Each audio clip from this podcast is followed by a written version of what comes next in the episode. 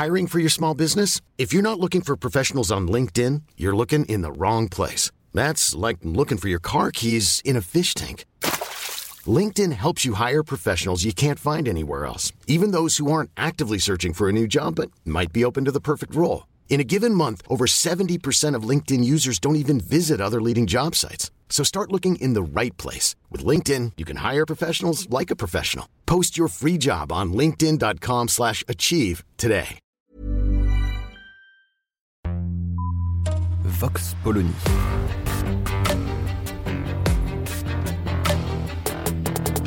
L'actualité vue par la directrice du magazine Marianne, Natacha Polony.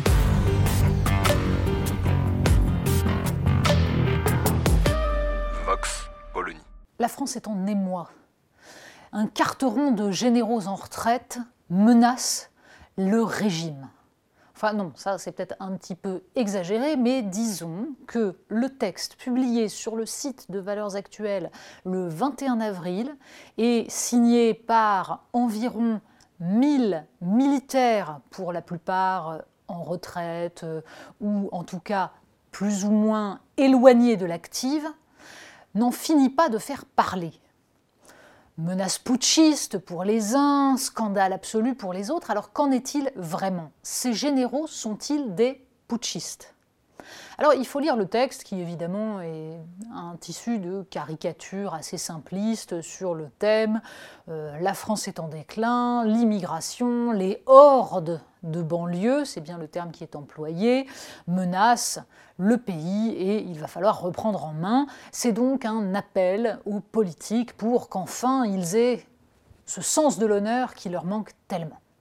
Donc, dans les mots, dans l'imagerie, il y a là quelque chose qui fait référence en effet à, on va dire, des discours assez classiques dans la frange la moins progressiste euh, des milieux euh, proches de l'armée. Pour autant, ce qui a fait bondir, c'est la fin du texte. Cette fin de texte explique que si les politiques français, les gouvernants ne se reprennent pas, alors ce seront forcément des guerres civiles, des tensions, et ce seront leurs camarades d'active qui seront appelés à agir pour régler la situation. Il y a là une ambiguïté dans ce texte. Ça peut être en effet interprété comme un appel au putsch. Il va falloir que l'armée prenne les choses en main. Ou ça peut être interprété à minima comme l'idée que les politiques seront de toute façon à un moment donné obligés d'utiliser l'armée pour ramener la paix, ce qui n'est pas du tout la même chose. Mais de fait, ce texte est profondément ambigu et surtout, il est profondément consternant, consternant de simplisme, consternant de maladresse. Il reflète en grande partie ce que pense non seulement une part de l'armée, mais beaucoup de Français mais il le traduit dans des termes qui vont beaucoup plus loin que ce que beaucoup de Français veulent vraiment dire, à savoir oui, ils sont choqués par l'impuissance politique, oui, ils sont horripilés de voir à quel point à chaque attentat, à chaque massacre de, par exemple, journalistes, photographes à Reims ou de telle ou telle personne tapés, frappés, comme ce chauffeur de bus l'été dernier à Bayonne, à chaque fois des larmes de crocodile, des déplorations, éventuellement une loi gadget qui ne sera pas appliquée ou pas suivie, bien sûr. Pour autant, ça ne signifie pas qu'il y ait volonté de putsch, qu'il y ait volonté même d'un pouvoir autoritaire. Et la faute de ces militaires est de laisser entendre que l'armée pourrait être porteuse de solutions.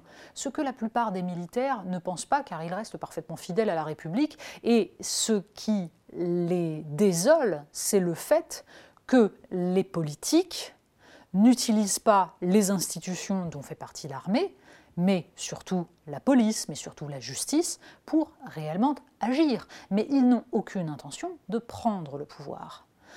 De fait, certains adorent se faire peur avec cela pour se dire que l'extrême droite voudrait prendre d'assaut la République. Alors Marine Le Pen, il est vrai, a réagi. Et elle a réagi en soutenant ce texte. Marine Le Pen a-t-elle commis une faute en faisant cela? Ben oui, oui, une faute et une erreur.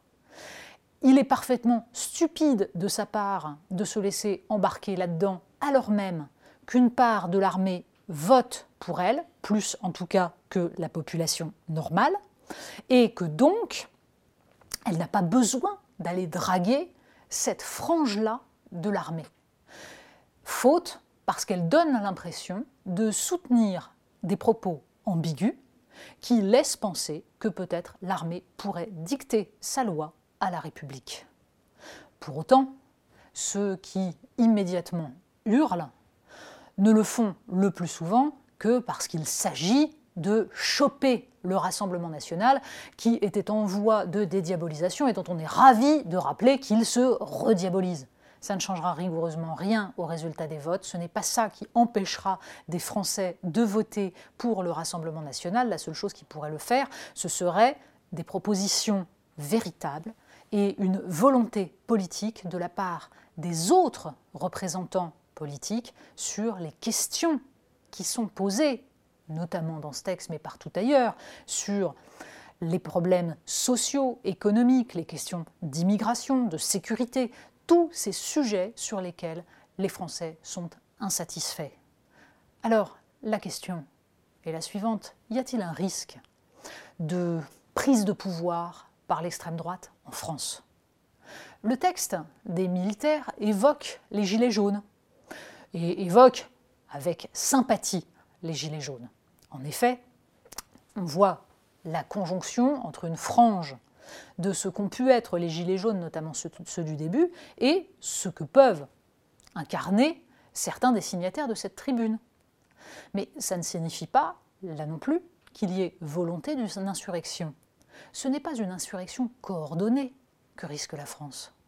Non, on ne va pas revivre le 6 février 34 et les ligues, comme essaye de se le faire croire une partie de la gauche.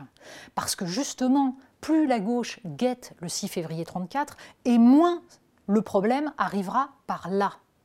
Personne n'avait prévu les Gilets jaunes, qui justement n'avaient rien à voir avec le 6 février 34, et qui était une éruption spontanée, au départ désorganisée, qui d'ailleurs n'a jamais réussi à s'organiser véritablement.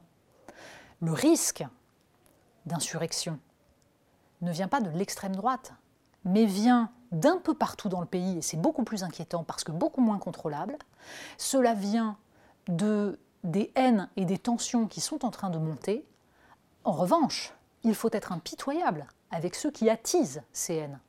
Que ce soit, par exemple, un Philippe de Villiers qui ose déclarer J'appelle à l'insurrection, ce qui relève d'une forme d'irresponsabilité absolue, ou que ce soit d'autres sur tout le reste de l'échiquier politique qui clivent, qui fracturent, qui appellent les uns contre les autres, que ce soit d'ailleurs dans leur conception du corps électoral ou de la société, et qui essayent de monter les uns contre les autres, les citoyens contre d'autres citoyens. Éviter la violence, éviter les tensions, c'est tout l'enjeu des prochaines années.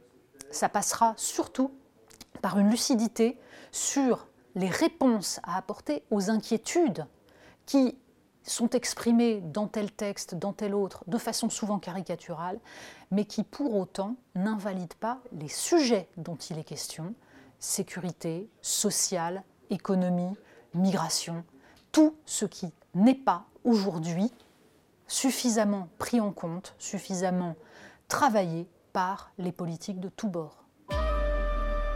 Vox Polony. Retrouvez tous les podcasts de Marianne sur les plateformes de streaming. Et puis les analyses, articles et entretiens de la rédaction sur marianne.net. Et surtout, n'hésitez pas à noter cet épisode et à nous laisser vos commentaires.